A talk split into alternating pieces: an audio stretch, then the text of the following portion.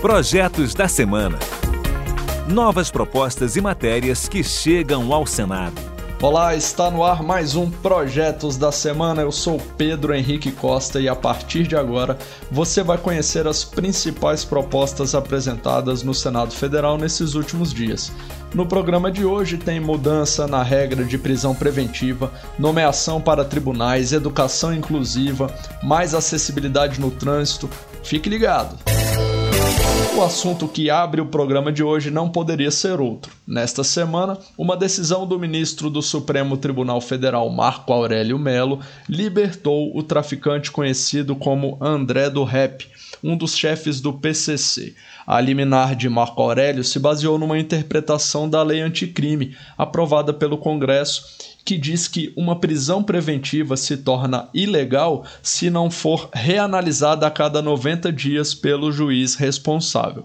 O fato é que, após ser solto, o narcotraficante fugiu do país. Ao revogar a decisão do colega, o presidente do STF, ministro Luiz Fux, levou para o plenário a seguinte questão: a não revisão do pedido de prisão preventiva torna a prisão ilegal? e por nove votos a um, os ministros decidiram que a prisão deve ser mantida. Mas o que isso tudo tem a ver com o Senado?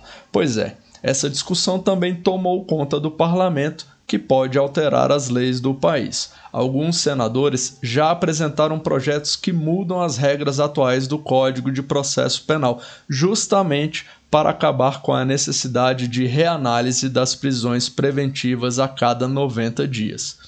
Uma das propostas é a do senador Álvaro Dias, do Podemos do Paraná. Ele lembra que desde que o pacote anticrime entrou em vigor, em janeiro, já foram quase 80 libertações com base nesse artigo. E lembrou que o traficante André do Rep já tinha condenações em segunda instância. Com base nesse dispositivo, o ministro do Supremo liberta bandidos perigosos, traficantes e outros isto provoca, obviamente, uma grande indignação na população que se volta contra o Congresso, deve se voltar contra o presidente que sancionou o projeto e também contra o Supremo Tribunal Federal. A alternativa mais importante é a aprovação da prisão em segunda instância. Autor de outro projeto semelhante, o senador Major Olímpio, do PSL de São Paulo, argumentou que esse artigo da revisão da prisão foi incluído pelos deputados de forma apressada e ele defendeu sua revogação. Uma emenda colocada de afogadilho no último momento lá na Câmara dos Deputados eu apresentei um projeto que retira de novo, porque o Brasil já tem violência demais, criminalidade demais, e isso só contribuiu para facilitar a vida do criminoso. Uma terceira proposta do senador Randolph Rodrigues, da Rede Sustentabilidade do Amapá, também propõe alterações no artigo do Código de Processo Penal, mas não a sua completa eliminação. Randolph sugere que, no caso de preso já condenado em primeira instância, o prazo seja ampliado de 90 para 180 dias e que, em qualquer situação, se a prisão preventiva não for revisada automaticamente, caberá à defesa do réu pedir a revalidação. O projeto de Randolph ainda determina que a autoridade que pediu a prisão preventiva terá 30 dias para responder e só então, no caso de omissão, a prisão deverá ser considerada ilegal. Seguindo no Projetos da Semana, vamos falar de uma das funções dos senadores. Além de discutir e votar leis, eles também sabatinam autoridades. Nos próximos dias, o Senado vai analisar a indicação do desembargador Cássio Marques para uma vaga de ministro do Supremo Tribunal Federal, no lugar de Celso de Mello, que já se aposentou. Também está prevista para a próxima semana a sabatina do ministro da Secretaria-Geral da Presidência da República para o Tribunal de Contas da União, mas o senador Alessandro Vieira, do Cidadania de Sergipe, recorreu ao STF para suspender a indicação e a sabatina. No mandado de segurança, Alessandro Vieira alega que se trata de ato ilegal e abusivo, ao mencionar que a vaga ainda não está disponível e que o indicado não assumirá o cargo de imediato. Isso porque o atual ministro do TCU, José Múcio, comunicou o pedido de aposentadoria, mas só deixará a corte a partir do dia 31 de dezembro.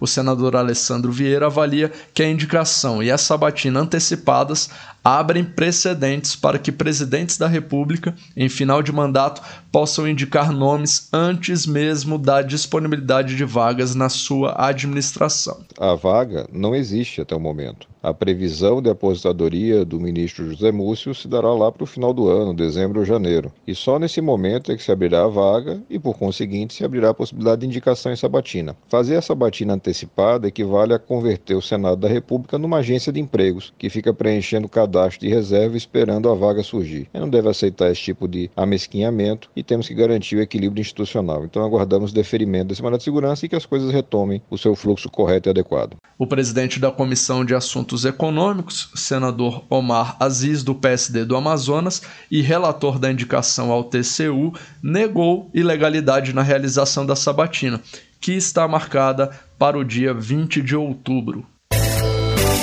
Outro assunto polêmico que repercutiu entre os senadores nessa última semana foi a decisão do presidente da Fundação Palmares que retirou o nome de Marina Silva da lista de personalidades negras da instituição.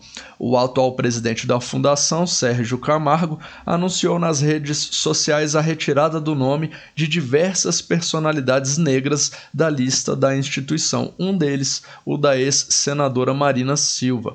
De acordo com Sérgio Camargo, Marina não tem contribuição relevante para a população negra no Brasil e autodeclara-se negra por conveniência política. O fato teve repercussão no Senado. A senadora Elisiane Gama, do Cidadania do Maranhão, afirmou que vai buscar caminhos legais para que essa decisão seja revertida. Nós vamos trabalhar e buscar no regimento do Senado Federal, na legislação brasileira, todos os mecanismos que forem necessários para impedir que uma decisão dessa estapafúrdia, uma decisão dessa inaceitável e que para mim pessoalmente me trouxe muita revolta. Nossa luta será para que o nome de Marina, como de tantas outras personalidades que foram excluídas, retorne a um rol muito importante da história brasileira. O tema agora no programa é trânsito já foram sancionadas novas regras no Código de Trânsito Brasileiro, entre elas o aumento da validade da carteira de habilitação e da pontuação na CNH. E o Senado tem um projeto apresentado nessa semana que destina o dinheiro arrecadado com multas de trânsito para obras de acessibilidade nas vias urbanas. O autor é o senador Diego Tavares, do PP da Paraíba. A ideia dele é garantir recursos para adaptações nas calçadas, como rampas de acesso, texturas, sinalizações sonoras, ou seja, melhorar as condições das vias para pessoas com deficiência ou que tenham mobilidade reduzida. Segundo Diego Tavares, os municípios têm grande dificuldade financeira para custear essas obras. Por isso, ele entende que o dinheiro que vem das multas pode ser uma boa alternativa. E a gente continua falando de acessibilidade, mais especificamente sobre educação inclusiva. Esse projeto que a gente traz agora estabelece ensino bilíngue em escolas para surdos. Isso mesmo. Pela proposta, a língua brasileira de sinais, Libras, será a primeira língua e o português escrito a segunda. O projeto é uma sugestão da Federação Nacional de Educação e Integração dos Surdos. Para o autor, senador Flávio Arnes, do Podemos do Paraná, o ensino bilíngue vai valorizar a identidade da comunidade surda e ainda representar um avanço na educação inclusiva. Aceitamos a proposta, transformamos em projeto de lei para que a população surda tenha a educação bilíngue garantida. Nós podemos ter escolas bilíngues ou classes bilíngues ou programas dentro de escolas comuns também bilíngues. Isso vai valorizar a identidade da população surda e é um avanço importante e necessário.